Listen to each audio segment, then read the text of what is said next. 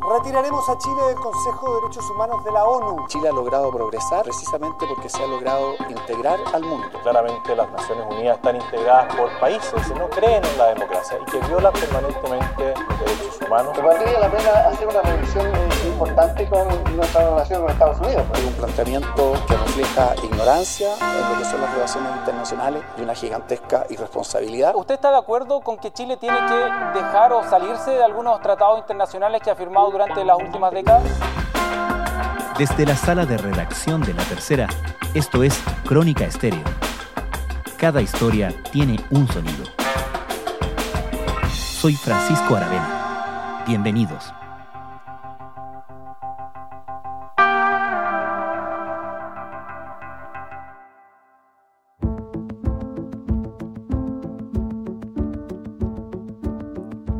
Ha pasado en todo el mundo y ahora pasa en la campaña presidencial chilena.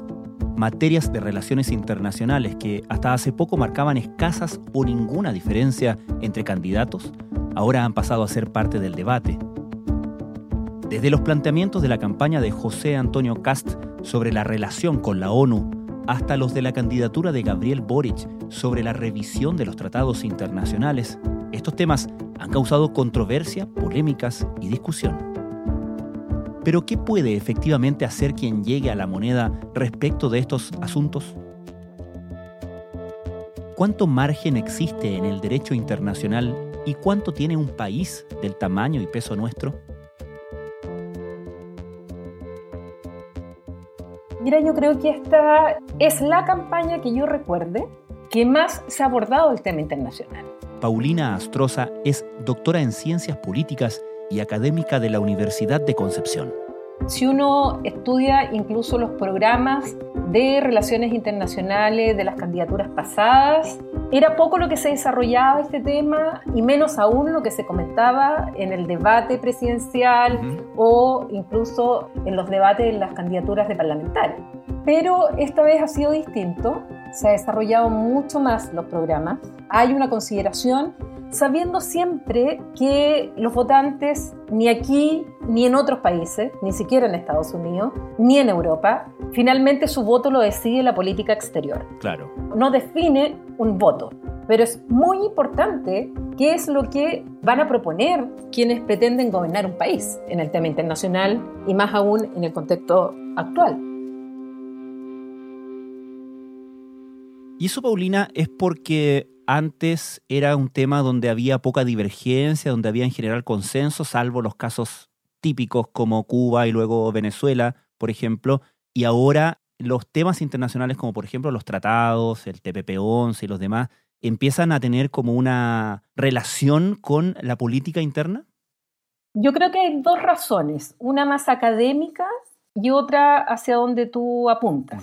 Porque por un lado es cierto que en general se habla de política Estado en materia de, de relaciones internacionales, de política exterior. Durante mucho tiempo hubo consensos efectivamente en lo que era nuestra posición ante el mundo y al no haber tanto disenso no era muy atractivo un debate sobre eso, porque al final todos opinaban más o menos lo mismo.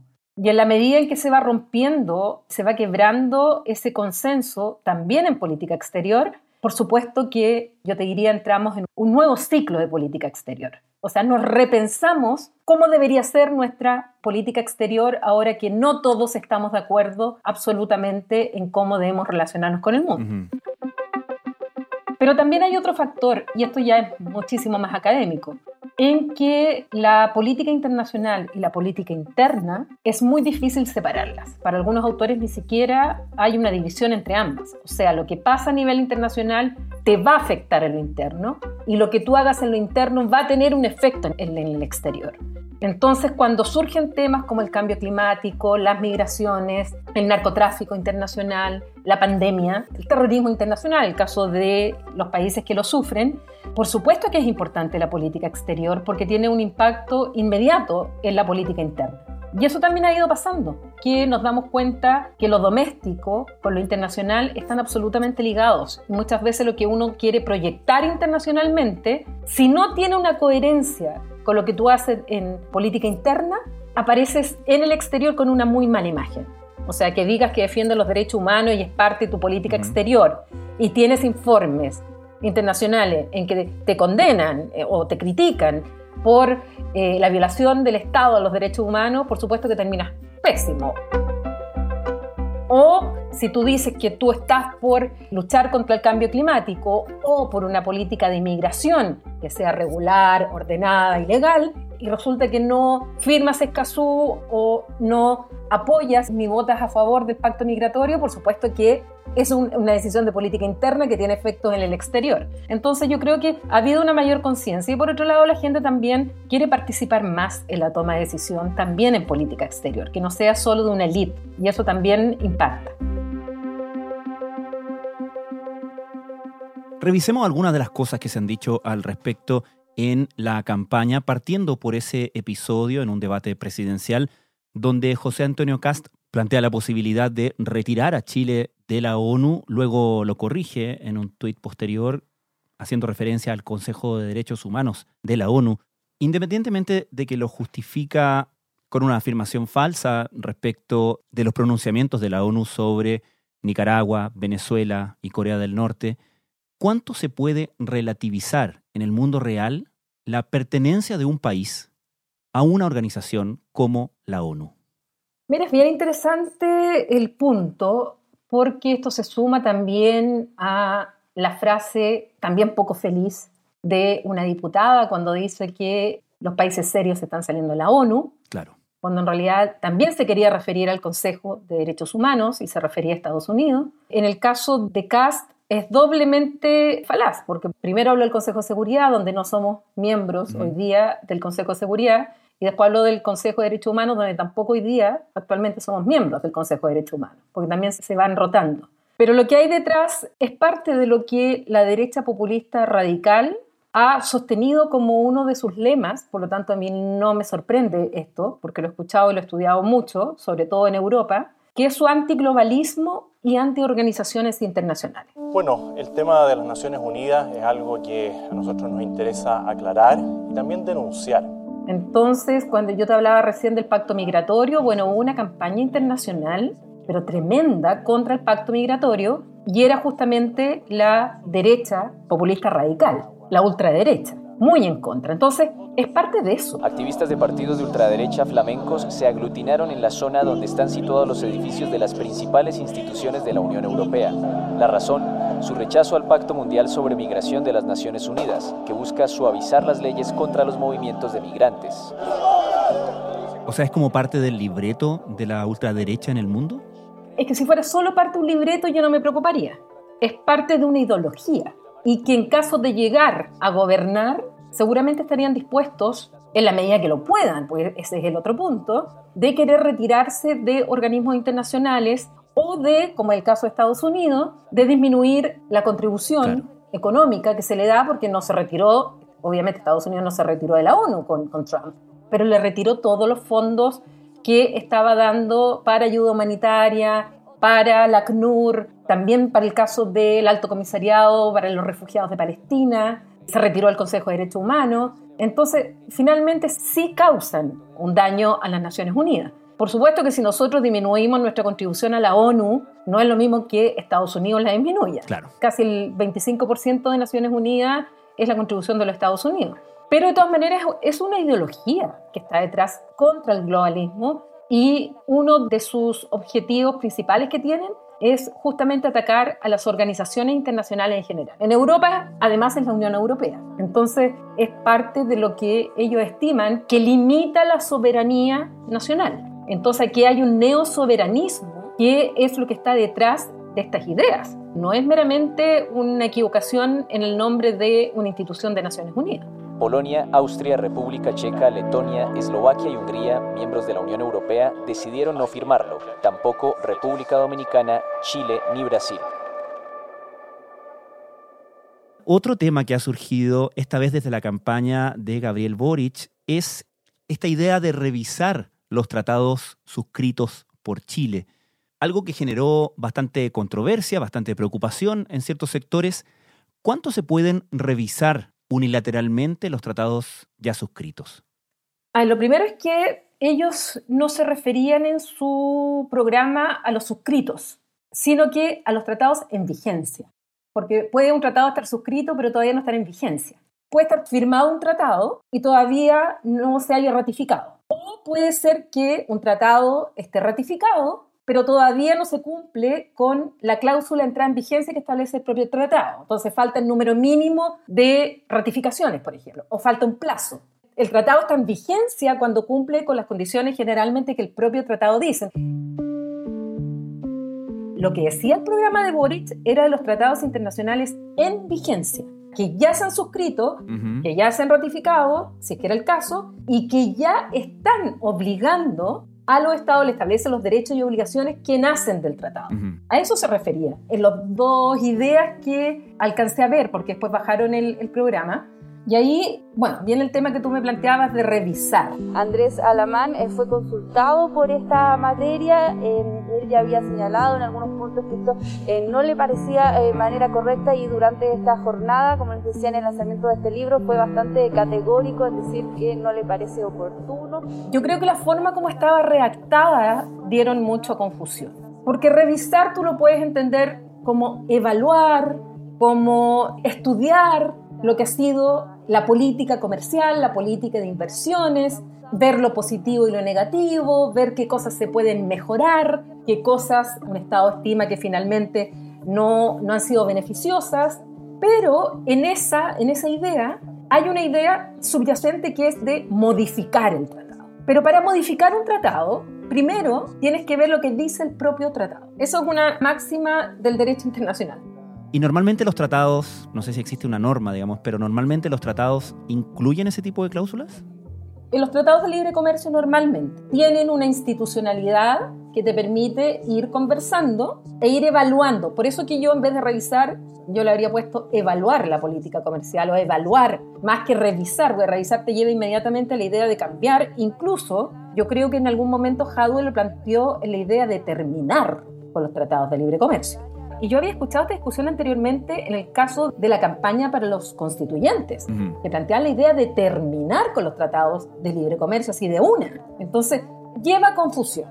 Ahora, tú lo primero que tienes que ver, según el derecho internacional, es lo que dice el propio tratado. Y normalmente los tratados tienen una forma en que se pueden ir enmendando, evaluando, pero tiene que ser de común acuerdo la modificación. O sea, tú no puedes unilateralmente cambiar lo que dice un tratado o no puedes unilateralmente salirte de un tratado. Romperlo. Si es que no te da la posibilidad, porque puedes salirte de un tratado, pero a lo mejor el propio tratado te da la posibilidad de salirte, de una cláusula de retiro, pero aplicas lo que dice el propio tratado. Te pongo un ejemplo, no es comercial, pero de todas maneras, el Pacto de Bogotá, el famoso Pacto de Bogotá. Uno jurídicamente mira el Pacto de Bogotá y tiene una cláusula de retiro que dice que si uno deposita el instrumento de retiro, cuando en definitiva producir efecto un año después del depósito de la cláusula de retiro. Por lo tanto, después de un año, tú ya no eres parte del tratado. Pero lo dice el propio tratado, tienes que cumplir con eso, no puedes llegar de un día para otro, dejar de cumplirlo. Entonces, hay que ver lo que dice el propio tratado. Por supuesto, pero para esto se requiere voluntad de las partes. Nosotros estamos actualmente justamente en el proceso de modernización del acuerdo con la Unión Europea. No estamos violando ningún tratado. Claro estamos cumpliendo con lo que dice el propio tratado y la voluntad de las partes está viendo que agregar, que mejorar, que sacar. La revisión de los tratados internacionales genera un efecto muy negativo y muy adverso para el país. Muchísimas gracias por, por la información. Nos vemos en un rato. Que estén muy bien.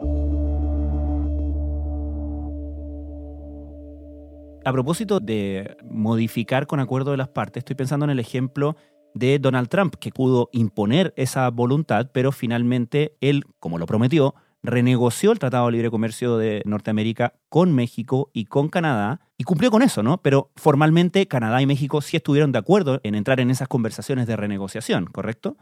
Sí, y aquí me pongo mis dos sombreros. Uno como profesora de Derecho Internacional y otro como de Política Internacional.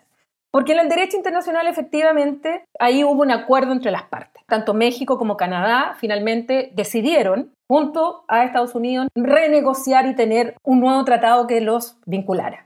Pero la parte de la política internacional, obviamente uno tiene que tomar en cuenta que hay una relación asimétrica entre las partes. Claro. Y con lo que depende tanto Canadá y especialmente México de Estados Unidos, digamos que su voluntad trataron de resistirse un poco, pero ante la relación asimétrica, obvio que Estados Unidos finalmente logró que los otros dos países negociaran, Porque perfectamente Estados Unidos podría haber dicho, muy bien, ustedes no quieren negociar, yo no cumplo más con este tratado. Viola el derecho internacional. Pero ¿y cómo hacemos efectivo contra un poderoso Estado finalmente que cumpla con el tratado, por mucho que se ocupara el mecanismo de solución de controversias que tenía el propio NAFTA? Ahí la explicación va por la política internacional, no por el derecho internacional. Entonces siempre hay que ver esas dos dimensiones. Yo siempre le digo a los estudiantes, una cosa es el deber ser que lo enseño en Derecho Internacional, lo que debe ser la conducta de los sujetos del derecho internacional según la norma del derecho internacional, y otra cosa es el ser internacional. Y ahí estudiamos la política internacional, cómo finalmente ocurren las cosas, por qué, las causas, y en este caso hay un factor clarísimo de asimetría en cuanto al poder nacional de los estados.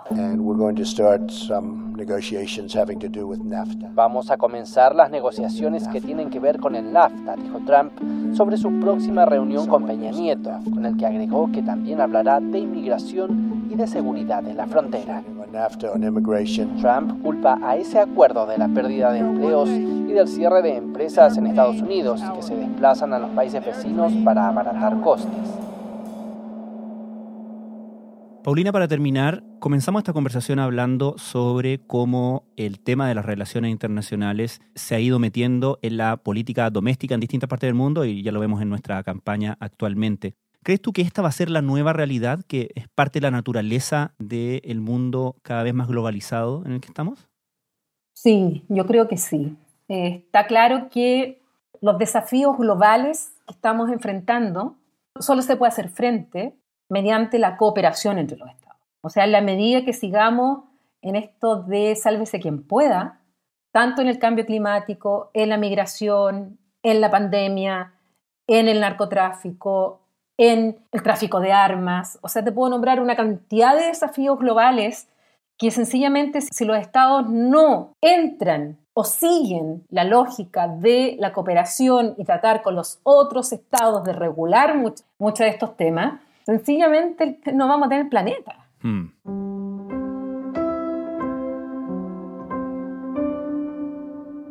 ya sea por cambio climático, ya sea por una guerra nuclear o sea por otras causales que finalmente haya una, una destrucción o guerra sencillamente en distintos lugares.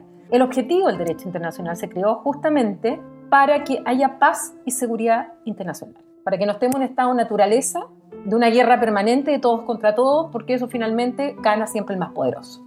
El derecho internacional favorece más a las pequeñas y a las medianas potencias, no a las grandes potencias. Es distinto a lo que cree la gente. Chile, como un país pequeño, el derecho internacional a nosotros nos favorece. Porque imagínate, no hubieran reglas.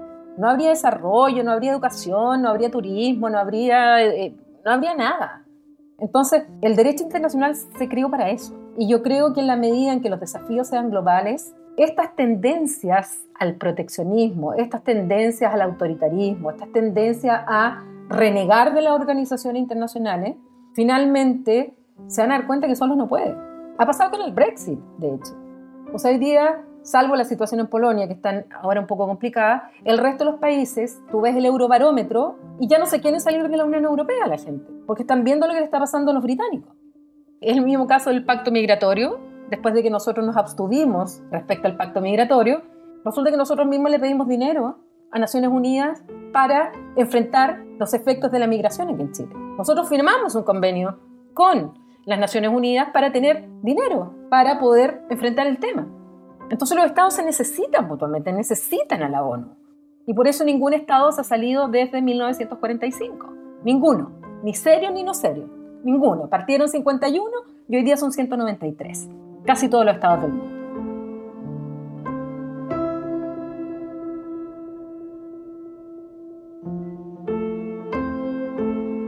Paulina Astroza, muchas gracias. Gracias a ti. La idea de crear una organización internacional para promover la paz en el mundo surgió luego de la Primera Guerra Mundial. La Sociedad de Naciones se creó entonces en 1919 con el propósito de impedir un nuevo conflicto, pero esta misión fracasó. La expresión Naciones Unidas nace durante la Segunda Guerra Mundial. El 1 de enero de 1942, 26 países se comprometen a continuar juntos la guerra contra los países del eje, Alemania, Italia y Japón. El 26 de junio de 1945, 51 estados firman la Carta de Naciones Unidas. Los países que adhieren representan el 80% de la población mundial.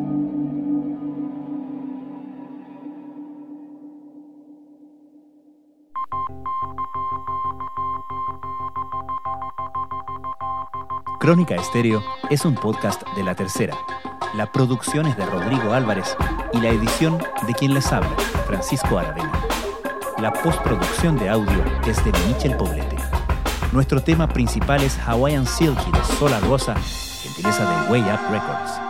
Los invitamos a encontrarnos mañana en una nueva entrega de Crónica Estéreo.